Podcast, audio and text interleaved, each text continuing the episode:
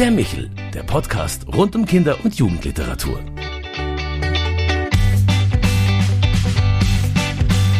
Hallo und grüß Gott beim Michel, unserem Podcast für Kinder- und Jugendliteratur. Mein Name ist Claudia Maria Pecher. Ich bin Leiterin der Landesfachstelle für Büchereien und Bildung im St. Michaelsbund und Präsidentin der Deutschen Akademie für Kinder- und Jugendliteratur.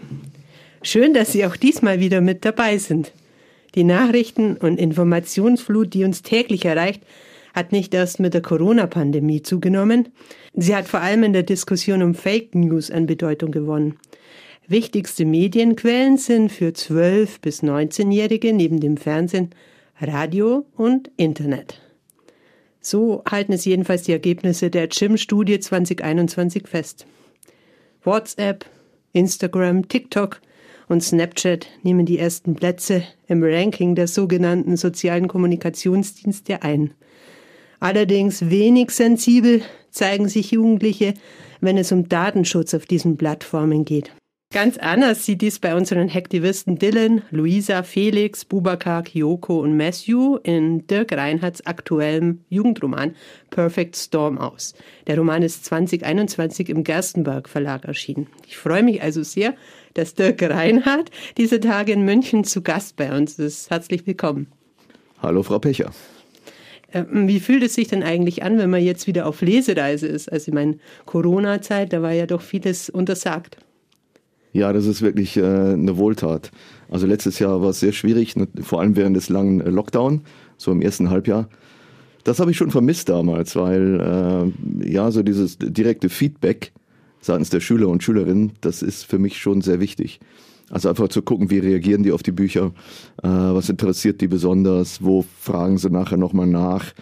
Das ist für mich auch ganz wichtig, gerade auch im Hinblick auf weitere Bücher, äh, um, um das einschätzen zu können, was in der Zielgruppe einfach äh, interessiert. Und, und da gibt's eigentlich nur die Schullesung, um also direkt mit denen in äh, Kontakt zu kommen. Klar, ab und zu kriegt man auch mal eine E-Mail mit solchen Reaktionen, aber direkt face-to-face, das geht eigentlich nur bei Schullesungen. Und deswegen bin ich froh, dass das dieses Jahr, obwohl Corona noch nicht vorbei ist, natürlich immer unter Beachtung aller Vorsichtsmaßregeln, dass das wieder möglich ist und dass ich halt diese Woche an fünf verschiedenen Schulen in Bayern sein kann, ist wieder eine tolle Sache. Ja, man merkt es Ihren Büchern an, dass sie sich vor allem eben für junge Leserinnen und Leser interessieren, die ihnen sehr am Herzen liegen.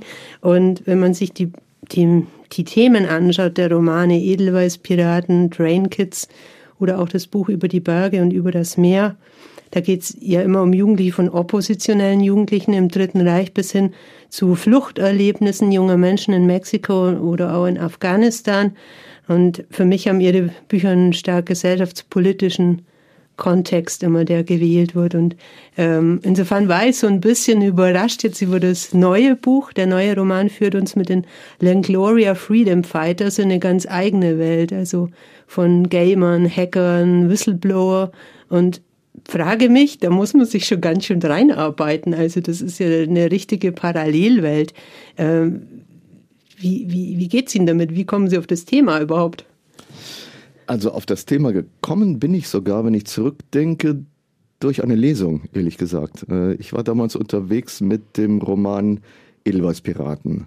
Da geht es um eine jugendliche Widerstandsbewegung gegen die Nationalsozialisten im Zweiten Weltkrieg. Die waren so verbreitet im Rhein-Ruhr-Gebiet, ähm, vor allem in Köln. Das war so ein bisschen der Schwerpunkt der Bewegung. Und äh, die wollten sich nicht in, in der Hitlerjugend auf den Krieg vorbereiten lassen, sind dann auch zu Flugblattaktionen übergegangen und so weiter. Und über die habe ich einen Jugendroman geschrieben und war mit dem an einer Schule. Und nach der Lesung sagte dann ein Schüler, ja, hört sich ja ganz interessant an mit den Edelweißpiraten, aber ist ja doch inzwischen schon relativ lange her. Und fragte, gibt es solche Leute irgendwie heute noch? Und ich habe dann überlegt und habe zuerst gesagt, äh, naja, also hier bei uns in Deutschland so streng genommen nicht, weil wir leben ja inzwischen in der Demokratie und nicht mehr in der Diktatur. Hm.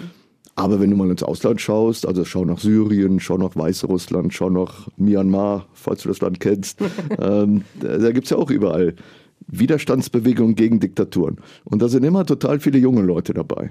Meistens sind Studenten an vorderster Front, zum Teil auch schon Schüler. Hm.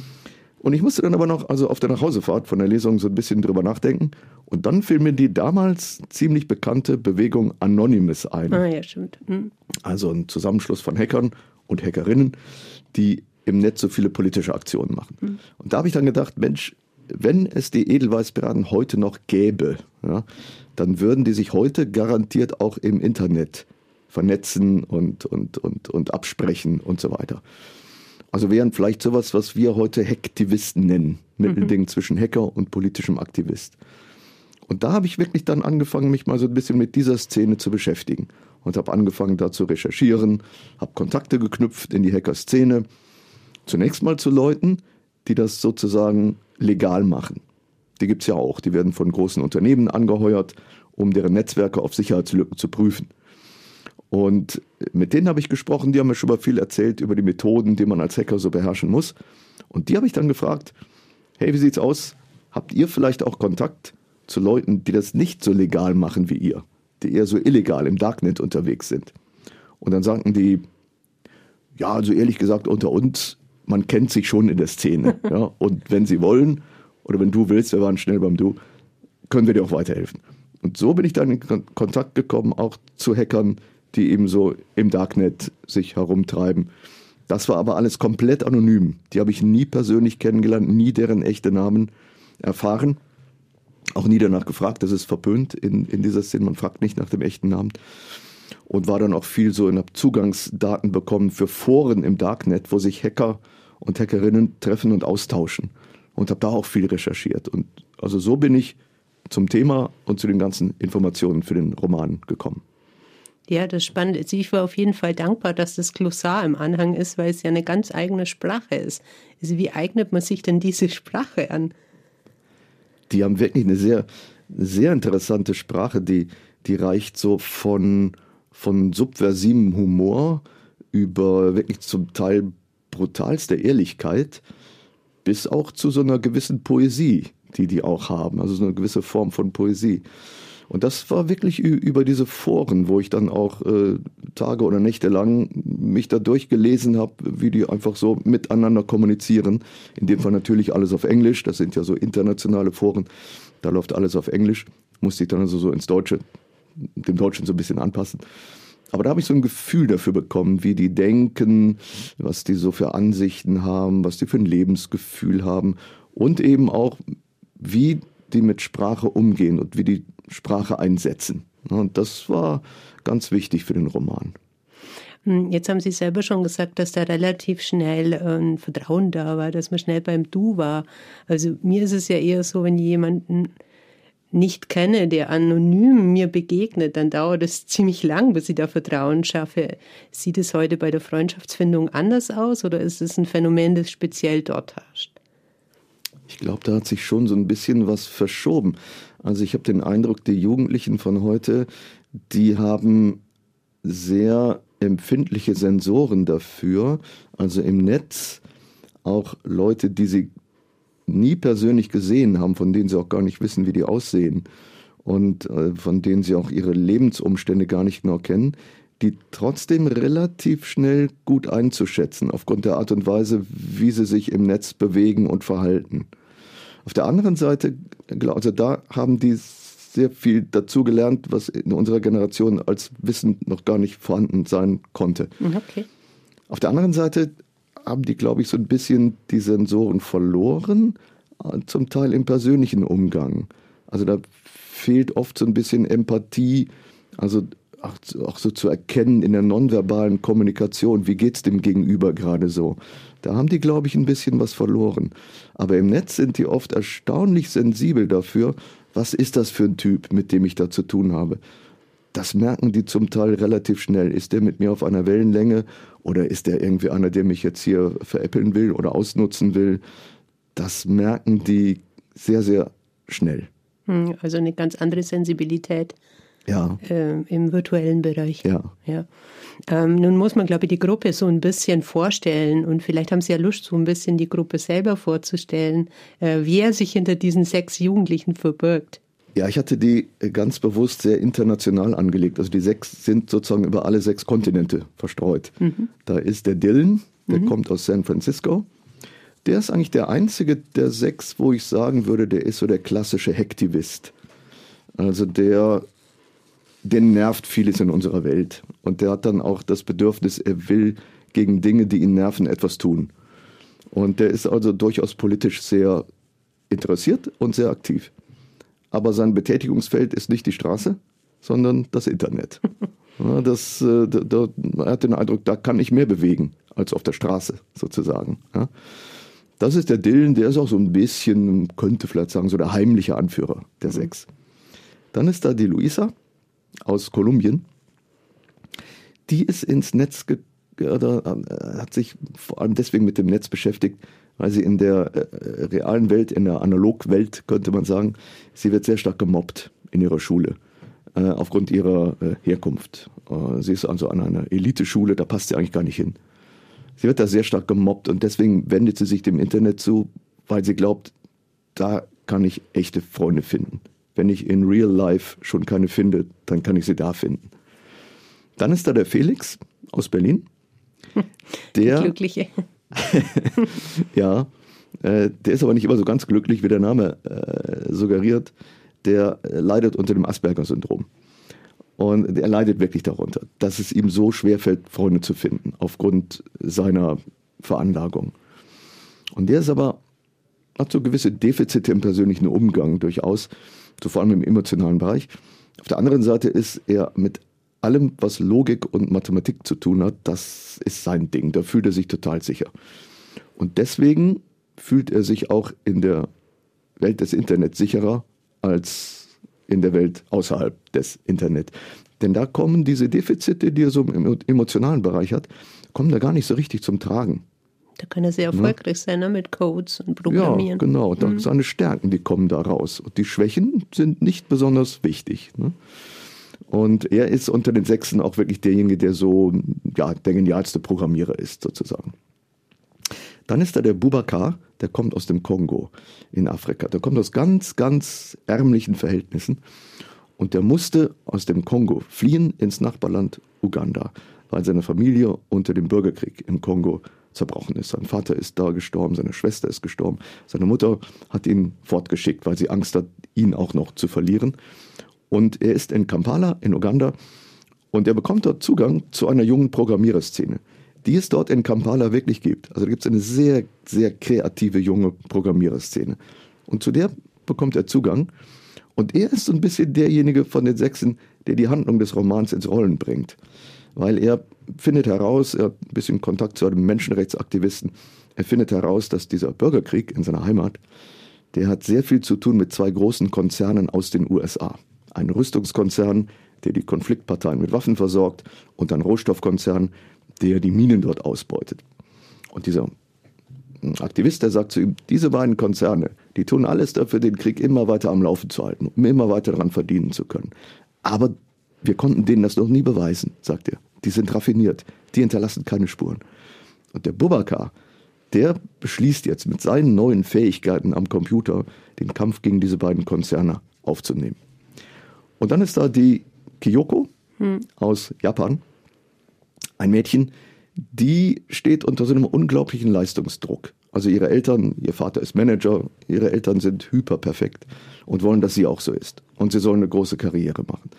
Und unter diesem Druck bricht sie regelrecht zusammen und schließt sich in ihrem Zimmer ein, versucht sich von der Welt abzukapseln. Es gibt dieses Phänomen wirklich in Japan, mhm. das nennt sich dort Hikikomori. Mhm. Und so ist sie auch. Und in ihrer Abgeschiedenheit entdeckt sie dann als neues Ausdrucksmedium für sich sozusagen das Internet und das Programmieren und das Hacken. Und dann gibt es sechstens den Matthew aus Australien. Der hatte einen schlimmen Unfall beim Surfen und ist querschnittsgelähmt, sitzt im Rollstuhl. Und auch da ist es so, dass er, für ihn ist das Internet deswegen besonders wichtig, weil dieses, diese körperliche Behinderung, die spielt da überhaupt keine Rolle. Da interessiert das absolut niemanden. Ob der zwei gesunde Beine hat, ob der im Rollstuhl sitzt, hat keine Bedeutung. Und deswegen entdeckt der er das Internet. Er ist aber ein sehr sich. zynischer. Er ist sehr zynisch. Er entdeckt für sich so eine Website, die es wirklich gibt. Die heißt mhm. 4chan. Und äh, die hat auch viel zu tun mit der Entstehung von Anonymous. Und da treffen sich wirklich Leute, die also ja auch mal ganz gerne andere beleidigen oder bloßstellen und Shitstorms starten und so. Das entdeckt Matthew einfach deswegen für sich, weil er durchaus großen Frust entwickelt durch seine Situation. Und den kann er da mal so richtig rauslassen. Und mhm. das. Nun verbindet die ja erstmal nur ein Computerspiel, mit das sie gemeinsam spielen und wo sie reüssieren, Erfolg haben. Und man sieht ja oder hört äh, vor allem aus ihren Schilderungen, dass, ähm, dass es sehr zerbrechliche Jugendliche eigentlich sind, die viel teilweise problematische Kontexte haben. Ja. Dylan hat ja einen Vater, der ihn da offenbar auch geschlagen hat oder einer, der mhm. gewalttätig ist. Polizist, ähm, ja. Da würde ich eigentlich erstmal denken, und ausgerechnet die Gruppe hackt jetzt zwei US-Konzerne. ähm, es ist tatsächlich so, dass in dieser Welt der, der dieser Hacker-Szene oder Darknet-Szene ähm, dann eine ganz andere ähm, Dynamik oder eine ganz andere Gewaltkraft äh, freigesetzt wird, die dann zu solchen Phänomenen ermöglicht oder solche Aktionen ermöglicht, weil im realen Leben sieht es jetzt mal nicht so aus. Ne? Ja, das stimmt. Im, Im realen Leben sind die sechs nicht unbedingt die ganz großen Helden ja. sozusagen. Ne? Ähm, der Einzige, der so wirklich der klassische Hektivist ist, ist der Dylan.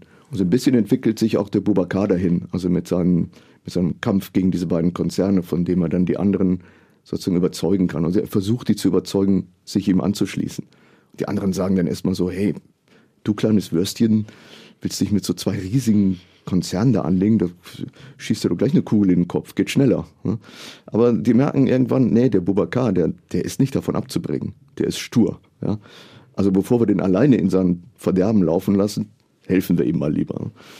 Ähm, das stimmt, also die sind sehr unterschiedlich, die sechs, das habe ich aber ganz bewusst auch so angelegt. Ähm, aus zwei Gründen eigentlich. Erstens, weil es dann äh, ein großer Teil des Romans besteht aus deren Chatprotokollen, wo sie sich unterhalten. Und die werden natürlich dann sehr intensiv, weil sie so unterschiedlich sind. Ne, wenn die alle sechs gleich wären, würde einer was schreiben und der andere würde, würde sagen, ja, finde ich auch. Und der dritte, ja, hast recht. Kommen wir zum nächsten Punkt.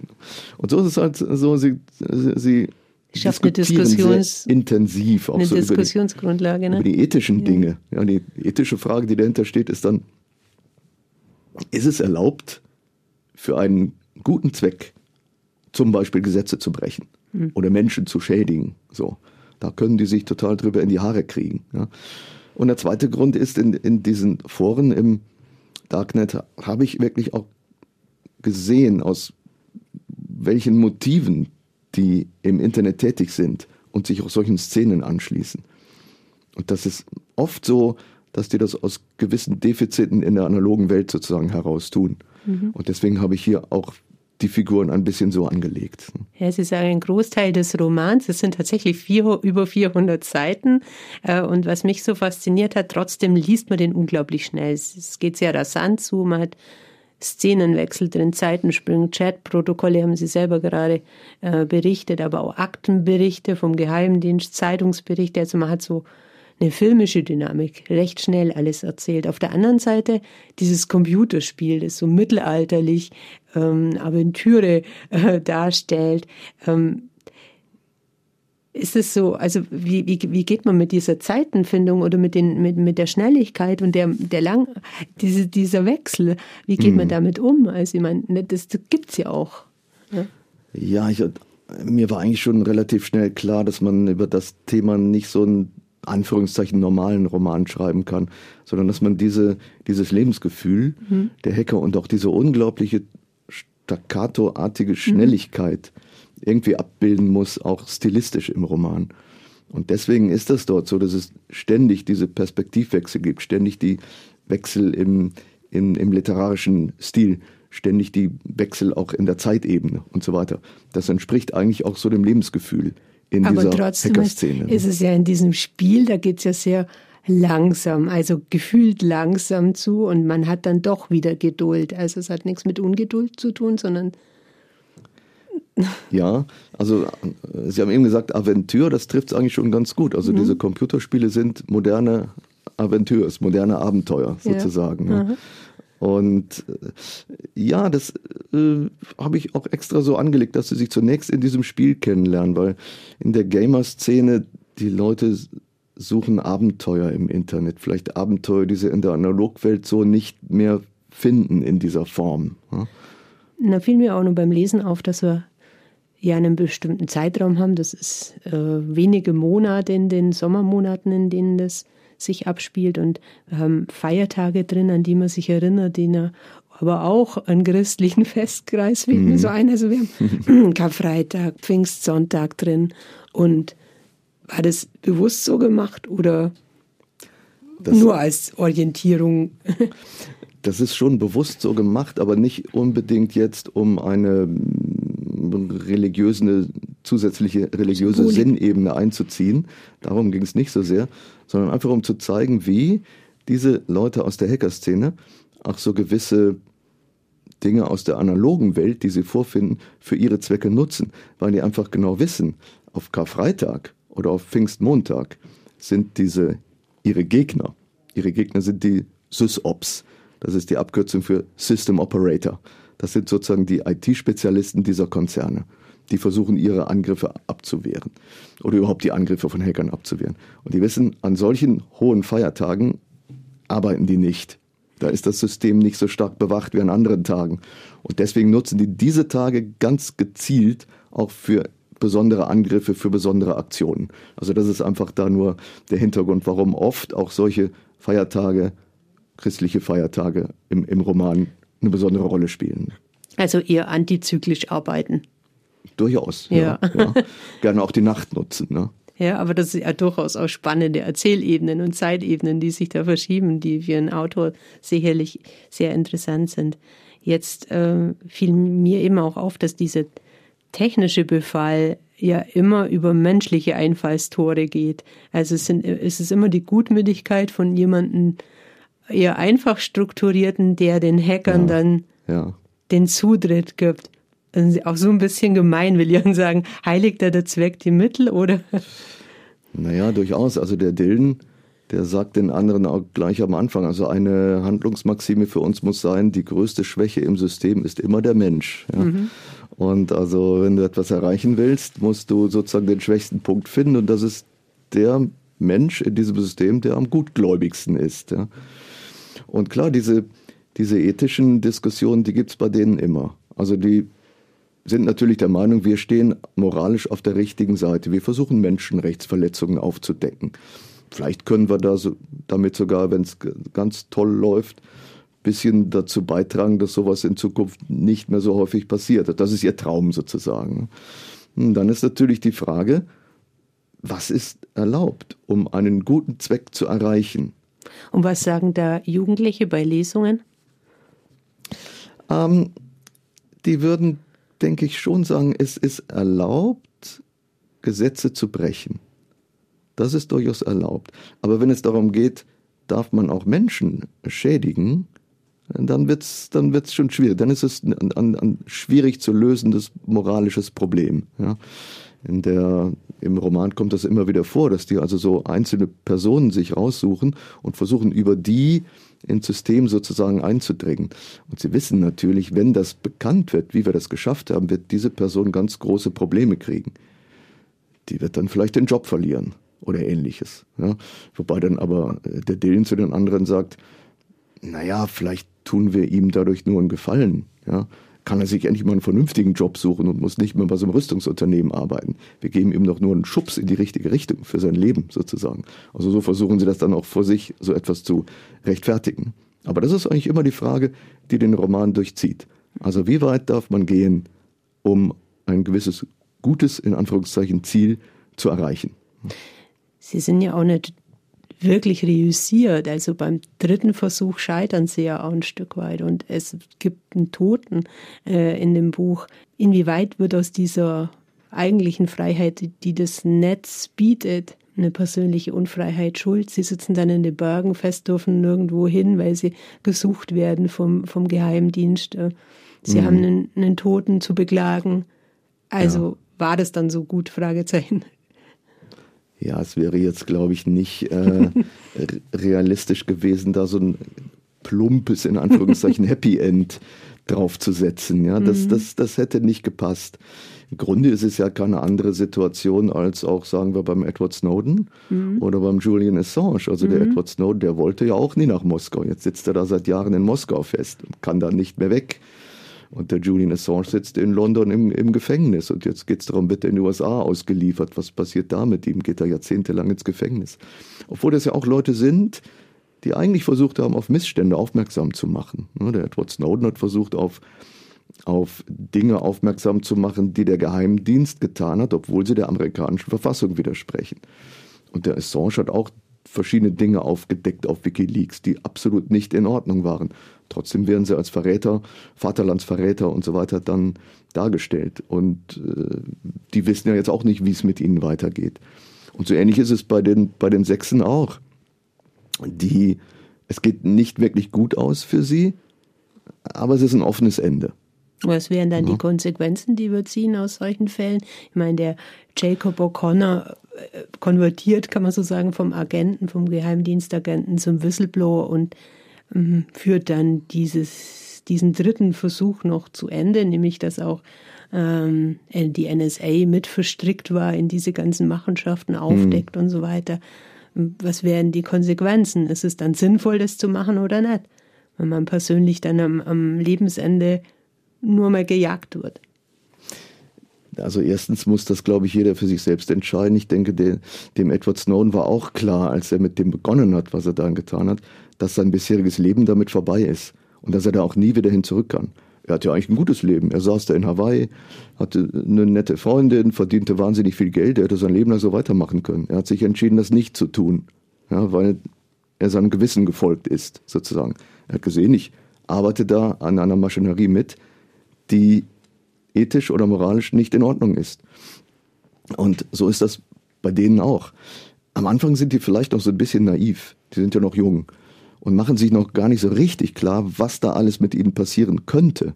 Und dann sind sie zwischendurch immer an Punkten, wo äh, der Matthew zum Beispiel gerne sagt, hey, wenn wir jetzt hier weitermachen, dann können wir nicht mehr zurück.